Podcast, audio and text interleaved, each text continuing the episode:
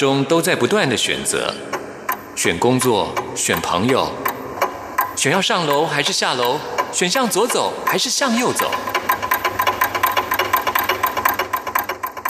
只有音乐，你不用选择，因为你要的音乐都在这里。音乐 MIT Music in Taiwan。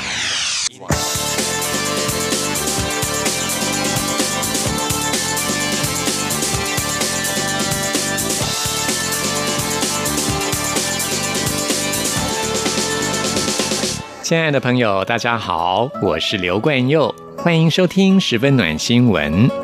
在今天节目一开始，要先跟大家分享的是习福这个观念。听众朋友，是不是有养成把食物都吃完的习惯呢？如果吃不下，就不要点太多；如果点了，就请把你点的食物都吃完，不要浪费。因为浪费食物不仅浪费金钱，同时也会造成地球的负担。所以希望大家一起来养成惜福的好习惯。根据联合国粮农组织 FAO 他们的数据显示，在地球上人类生产出来的食物有三分之一最后都被浪费掉了。这真的是非常惊人的一个数据。想想看，有三分之一的食物都被丢掉了，而食物的浪费将会造成每年高达四十四亿吨的温室气体排放。因为大多数的粮食浪费都是在最末端的销售还有消费。最常见的类型像是啊、即将要到期的食品啦，或是卖相比较不好的蔬菜或是水果啦，另外还有生鲜熟食，当它们到期的时候就会被丢弃，或是家里面吃不完的剩菜剩饭，这些都被丢弃之后就会造成浪费，也造成我们环境的负担。有鉴于此，所以近年来在全世界有一项运动，就是把剩下的食物不要丢掉，而是来分享给更多需要的人。比方说，现在很流行把剩下的菜经过名厨他们超级的手艺，把它变成一道又一道的美食，再度的卖给需要的人，或是免费招待需要的人。另外，还有一些超商，他们卖的是即期的食物，价钱就会变得非常的便宜，鼓励大家来惜福。而今天我们要跟大家分享的是发生在台湾东部台东，他们有一种叫做习食冰箱的做法。刚刚提到的这些创意想法，目的都是在唤醒大家要珍惜你所吃的食物。而且也要唤醒大家，我们要一起正视厨余过剩跟浪费粮食的危机，因为很有可能我们再继续浪费下去，人类再也没有食物可以吃了。因为随着时代的改变，还有消费习惯的改变，现代人在饮食上的选择跟采购是非常丰富多元化。也就是这样子，造成产业端跟消费端食物过剩而被丢弃的情形。尤其现在很流行食物外送的服务，像在台湾有 Uber Eats，有 Food Panda。我知道在大陆的听众朋友也经常使用这种服务。而这些食物在外送的过程当中，必须用很多包装来保护它，所以也造成了更多的垃圾。如果食物又吃剩了丢掉，那又造成了双重的浪费了。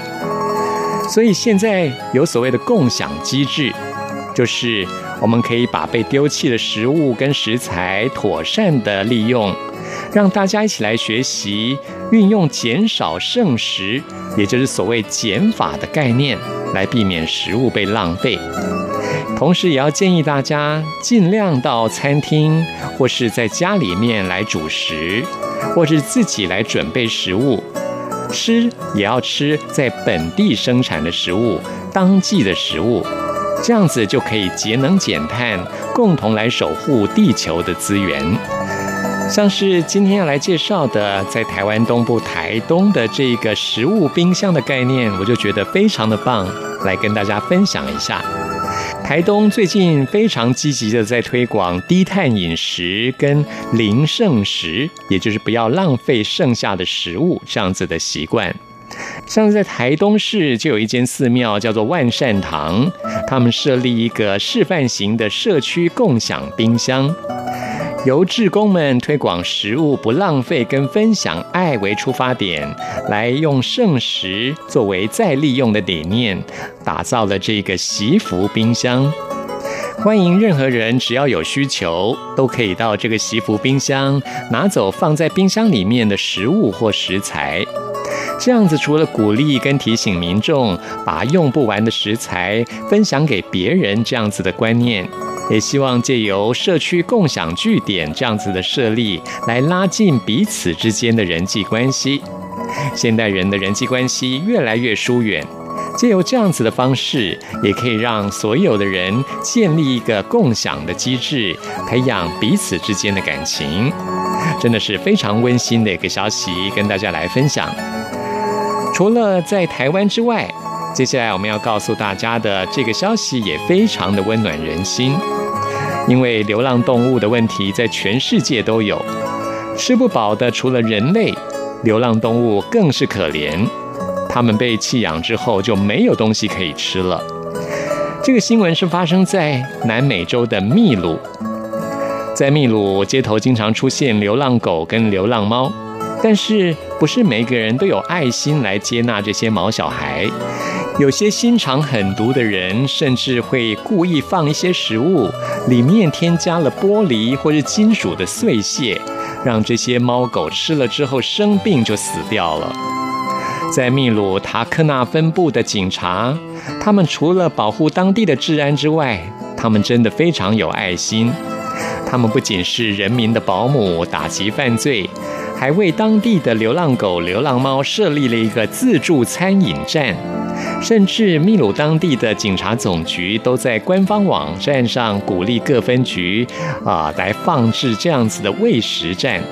这种超暖心的行为得到了秘鲁民众的赞扬，也让警察很严肃的形象多了比较柔软的一面。这些警察都是自掏腰包，他们会用两条粗水管改造成这种自助餐饮站。里面放置干净的粮食跟饮用水，由警察轮流添加，并且会在这些水管上面贴上猫咪跟狗狗的图片，让人们一看就知道这是让流浪动物跟流浪猫专用的。而且因为是设置在警察局前面，那些居心不良、想要伤害流浪动物的坏人就不敢在这边作怪了。这种一举两得的创意得到了秘鲁所有民众的支持，所以现在在秘鲁很多警察局前面都有这种装置来喂食流浪狗、流浪猫，真的是非常暖心。在今天的节目当中，跟大家分享了这两则暖新闻，希望您喜欢。谢谢您的收听，我们下次再会。